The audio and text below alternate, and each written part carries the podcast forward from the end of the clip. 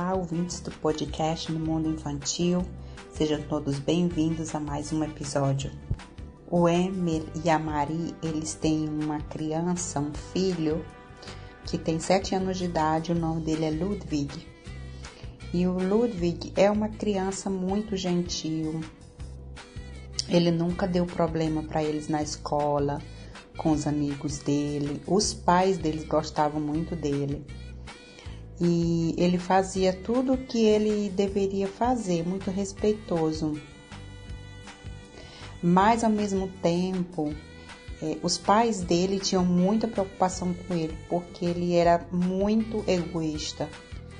Por exemplo, se eles estivessem comendo, um, eh, comendo uma pizza, mesmo que o Ludwig tivesse um pedaço de pizza no prato dele, ele pegava o pedaço de pizza que tinha sobrado para colocar no prato dele. E quando ele implorou muito para os pais dele que queriam um cachorro, depois ele não tinha interesse mais nenhum de brincar com o cachorro, nem muito menos de ajudar a limpar o cocô do cachorro. E ele também não deixava o irmão dele brincar com os brinquedos dele, mesmo que ele não brincasse mais. Os pais do Ludwig, o M. E a Maria, eles sabiam que é normal que a criança tenha esse egocentrismo dentro delas, mas eles, é, ao mesmo tempo, ficavam muito preocupados porque o Ludwig parecia totalmente incapaz de pensar nas outras pessoas quando se tratava de empatia, de ver o outro, de ser amigo, o Ludwig ele tinha totalmente perdido essa parte no desenvolvimento dele. Num belo dia, gente, o Ludwig chegou da escola e foi direto lá pro quarto de brinquedo deles. E o Ludwig estava com o irmão dele, o Jean, e eles começaram a brincar e de repente ouviram um grito. Os pais, o pai ouviu um grito. E ele correu para ver o que, tinha acontecido e ele encontrou o Jean chorando aos prantos, muito triste em cima dos desenhos dele, de um diploma que ele tinha. E aí ele foi conversar com os dois e ele entendeu que o Ludwig ele decidiu fazer uma reforma no quarto. Então ele pegou todos os desenhos do Jean, tirou das paredes e colocou os próprios desenhos dele, os cartões de beisebol. Colocou tudo ali na parede do quarto. E as coisas do irmão dele mais novo, porque era o irmão mais novo dele, ele fez uma pilha e colocou ali no canto do quarto como se fosse uma coisa que não fosse muito importante. E quando a Maria chegou em casa, ela foi conversar com, com Emily, o marido dela, e eles ficaram muito preocupados e frustrados, porque mesmo que eles soubessem que não era uma intenção ruim do Ludwig de magoar o irmão dele, mas eles sabiam que o Ludwig não tinha pensado nos sentimentos, nas emoções do irmão dele e nem mesmo soube, ele não tinha imaginado que o irmão dele pudesse ficar triste com aquela atitude dele. Ele só pensou nele quando ele arrumou o quarto e colocou todas as coisas dele na parede. Quando esse tipo de situação acontece, gente, é sempre um problema para a gente que cuida de criança, sendo pai ou mãe ou avô ou avó, quando a gente vê a criança tendo uma atitude dela onde ela não pensa, ela, ela ainda não tem essa atitude de imaginar, poxa, eu não vou fazer isso porque eu vou magoar.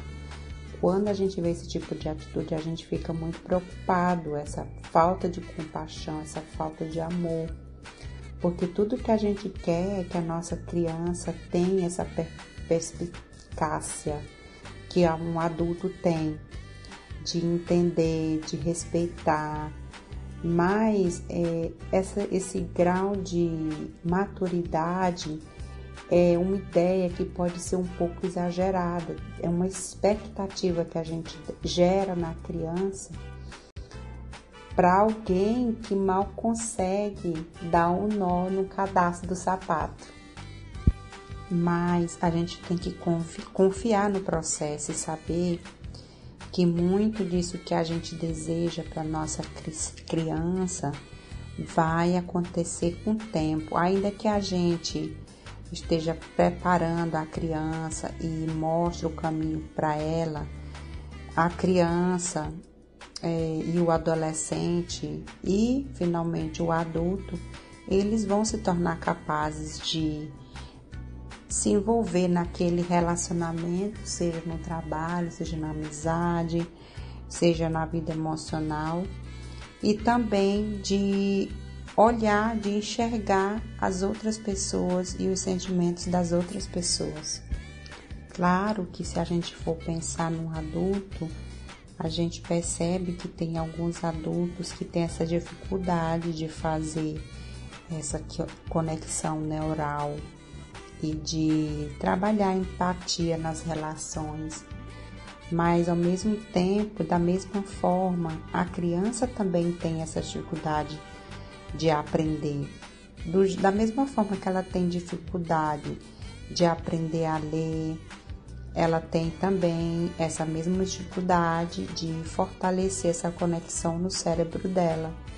Então, ela precisa é, ter essa relação de conexão com as outras pessoas para poder refinar e fortalecer essa, essas emoções que ela tem.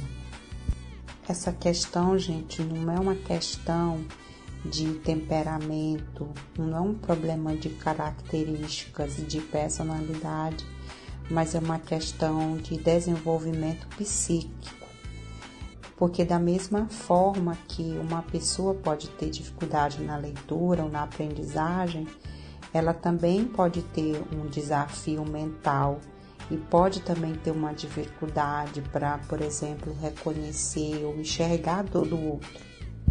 Mesmo que às vezes a gente pense que essa criança parece que não tem talento para ter uma conexão, que ela não tem compaixão ela pode aprender o que, isso, o que isso significa dentro de uma relação e ela pode acabar cumprindo esse compromisso que vai acontecendo durante esse processo.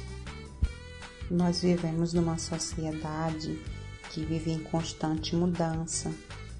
Então, claro que é necessário que a criança aprenda a sair desse mundo dela que ela substitua o eu pelo nós.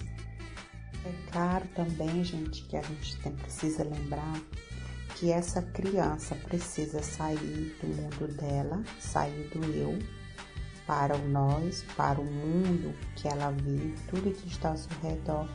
Mas também a criança precisa aprender isso sem esquecer a personalidade dela, sem esquecer quem ela é,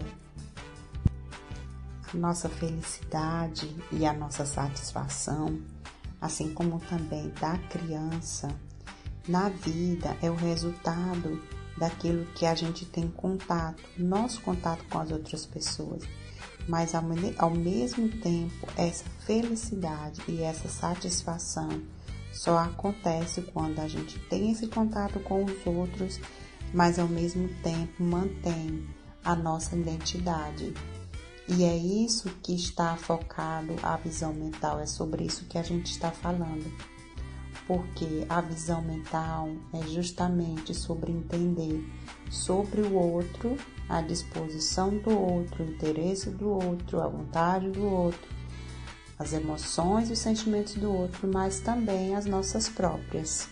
E para ouvir o podcast completo, você acessa o meu canal do YouTube no Mundo Infantil Aproveita e se inscreve lá para você ter acesso a todos os vídeos, ativa também o sininho de notificações.